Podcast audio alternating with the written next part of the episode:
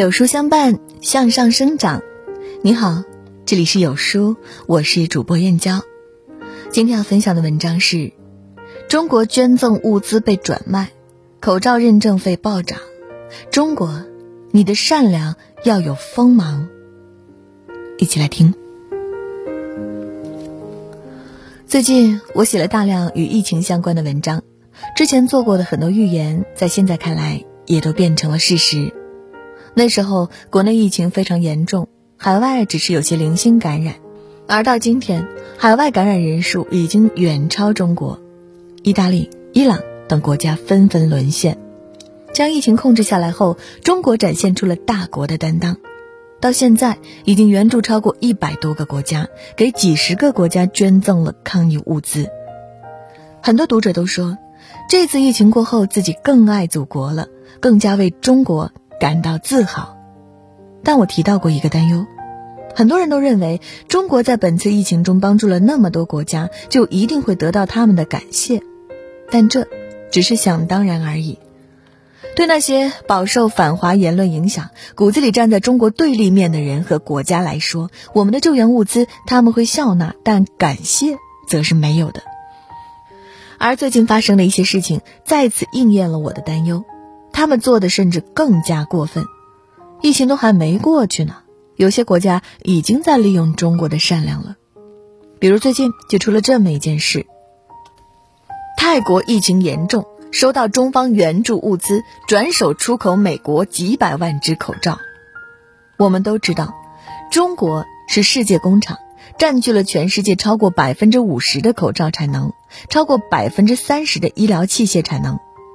疫情爆发后，很多国家都纷纷向中国求援，而中国几乎做到了有求必应，和美国的口头捐赠一亿美元完全是两回事。除了分享抗疫经验和技术，派出专家队伍外，中国对其他国家的支持主要有两种方式：一、出口救灾物资；二、捐赠救灾物资。第一种是收钱的，但中国也没有趁机加价，而是按照市场价格销售给其他国家。而第二种则是完全免费的无偿赠送。泰国也是这次疫情的影响国家，但并不是特别严重。当其他严重受灾国向中国求助后，泰国也跟着吼了一嗓子。可是连他自己也没想到，中国真的回应了。三月十九号，中国无偿援助的第一批物资就到了泰国，其中包括十一万只口罩、两万个检测盒以及两千套防护服。然后。荒谬的事情发生了，就在几天前，有人发现泰国出口到美国的一个集装箱里面居然有五百四十万只口罩，而在此之前，泰国已经向美国出口了八百多万只口罩，而早在二月初，泰国便已经官方宣布口罩等物资实行管控政策，禁止出口。从二月份到三月份，泰国多次表示国内抗疫物资严重短缺，希望能从中国进口更多相关物资。左手以正常价格从中国进口物资，右手高价转卖给美国人。其实，一边向中国求助，一边赚中国便宜这种事，并不只有泰国在干。目前，欧洲是疫情重灾区，很多欧洲国家都向中国求助，希望能从中国进口口罩和其他救灾物资。中国的态度是：尽管我现在也还很困难，但能帮的一定会帮。这一帮忙，幺蛾子就出来了。这里要科普一下，像口罩之类的商品，生产销售是需要遵循一定标准的。不同国家地区会有不同的标准。比如，如果商品要出售到欧盟国家，一般就要通过 CE 认证。拿口罩来说，达到二级防护效果的口罩，在不同国家会有不同的认证和名称。在美国称之为 N95，在中国称之为 KN95，而在欧盟则叫 FFP2。所以中国生产的口罩只要防护等级达到，就称之为 KN95。尽管防护等级类似，但不同国家的标准是略微有些不同的。严格来说，按照国标生产的 KN95 口罩，防护性甚至比 N95 和 FFP2 更好。现在的情况是，欧洲很多国家明明非常缺口罩，希望从中国进口，一方面又对中国的口罩挑三拣四。随便上一下外网都能看到很多类似的言论。中国这么落后的国家，能生产出达到我们标准的口罩吗？中国过来的口罩会不会带着新冠病毒啊？中国生产的口罩会不会很脏啊？结果外交部发言人耿爽都看不过去了，直接说出“有本事你就别用”的话。哪怕在这种情况下，中国也没有放弃帮助这些国家。OK，既然你们不认可我们的 KN95，那我们按照你们的标准生产，拿到你们的 CE 认证总可以了吧？所谓拿到 CE 认证，就是指将我们生产的口罩交给欧盟认可的机构去检测，检测通过之后就能拿到 CE 认证的证书。这个过程不是免费的，相关机构会收取一定的费用，这个费用一般称之为 CE 认证费。在过去，这笔认证费不算贵，几千块就可以搞定了。而最近这段时间，欧盟国家的认证机构借机涨价，短短一两个月，认证费从八千元涨价到接近三万元，很多当初响应国家号召支援欧洲的企业都快要崩溃了。这里辛辛苦苦招工扩大产能，就为了支援你们口罩，就你呢，你都还要趁机涨价发财。类似的情况，世界范围内还在不断发生，比如美国悄咪咪将从中国进口口罩的关税从百分之二十五降到零。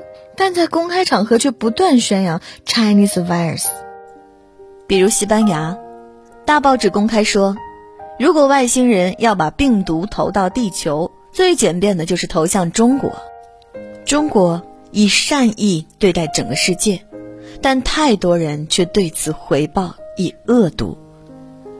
事实上，对中国支援其他国家，我是非常赞成的。任何国家和地区有坏人也有好人，我们不能因为部分坏人就剥夺了那些好人被帮助的权利。政治上有国家，但人类的命运没有国界。怜悯、互助、慈悲，这都是人性的闪光点。但是我同样认为，中国的善良要有锋芒。具体来说，一是要有帮助的限度，二是要有帮助的范围。帮助的限度是指帮可以帮，但要有个限度，不能无止境的帮。就说意大利吧，疫情还在进一步扩散，所以今日意大利政府表达了这样的意愿。在这之前，中国已经向意大利捐赠了大量的抗疫物资，更是派出了豪华阵容的专家小组前往意大利支援。这样的帮助力度，不可谓不大吧？可意大利还是扛不住。现在就提出了进一步的要求，希望中国彻底接管他们医院的 ICU。ICU 是指重症加强护理病房，是本次疫情中需要人手最多、工作最繁重、最危险的地方。意大利提出这样的要求，其实真的可以理解。来看一下意大利截至北京时间三月二十七号十九点四十七分的疫情数据。事实上。意大利连退休医护人员、实习生都全员上阵了，可以说能用的力量都用尽了，可还是挡不住整个医疗系统被击穿，数据进一步爆发。但从实操性来说，意大利的要求就没法做到。两国语言不同，医疗器械的操作方式不同，中国专家哪怕过去也没法直接投入战役。哪怕以上困难都可以克服，可是想一下，中国是举国支援才撑住了武汉一个城市，现在意大利的数据很快要超过中国全国了，又得派多少人才能撑得住意大利？中国的医护人员已经前线作战两个多月了，大多数人已经快到达身体和精神的极限，他们又还能撑多久？中国现在各地不断有输入性感染。万一因为这种情况疫情再次爆发，到时候又该怎么办？现在网上有些人说中国考虑人道主义，还是应该接管意大利的 ICU，这真的太理想。而且，万一中国真的答应了意大利的要求，那么其他疫情国是不是也可以提出同样的要求呢？万一提出，中国帮还是不帮？中国再强大，也扛不起全世界啊！一旦开了这种满足不合理要求的头，中国就会陷入到无止境的请求当中，直到自己也被拖入深渊。你帮别人一百次，只要有一次拒绝，别人非但不会感谢你，还会怨恨你。与其如此，还不如一开始就明确边界：什么是我们可以帮，什么是我们不能帮。帮助的范围是指有些国家我们要帮，有些国家则不应该帮。比如最近丹麦这个国家疫情也开始爆发了，在疫情爆发之前，这个国家就是最强硬的，一直在反华，侮辱中国国旗，发表大量嘲讽中国的言论。中国外交部抗议之后，丹麦政府拒绝道歉，说这是国民的言论自由。现在疫情爆发，丹麦又跑过来向中国求助了，说希望中国不计前嫌帮助我们。这些国家的目的表露无遗。几千年前，孔子就曾经说：“以德报怨，何以报德？”最近，外交部也回应了丹麦等国家的求助，大致意思是表示慰问。回顾这次疫情前后的发展，我最大的感受就是对这个世界的认识更加清晰了。我从未如此为自己是个中国人而感到自豪，也看清了很多国家的真面目。当中国开始反向支援全世界的时候，我看到的是大国的担当，大国的崛起。同时，我也希望中国中国人的善良要有锋芒。愿这个世界早点好起来。有书早晚安打卡又更新了。这次我们增加了阅读板块，让你在每天获得早晚安专属卡片的同时，还能阅读更多深度好文。快扫描文末的二维码，开启美好的一天吧。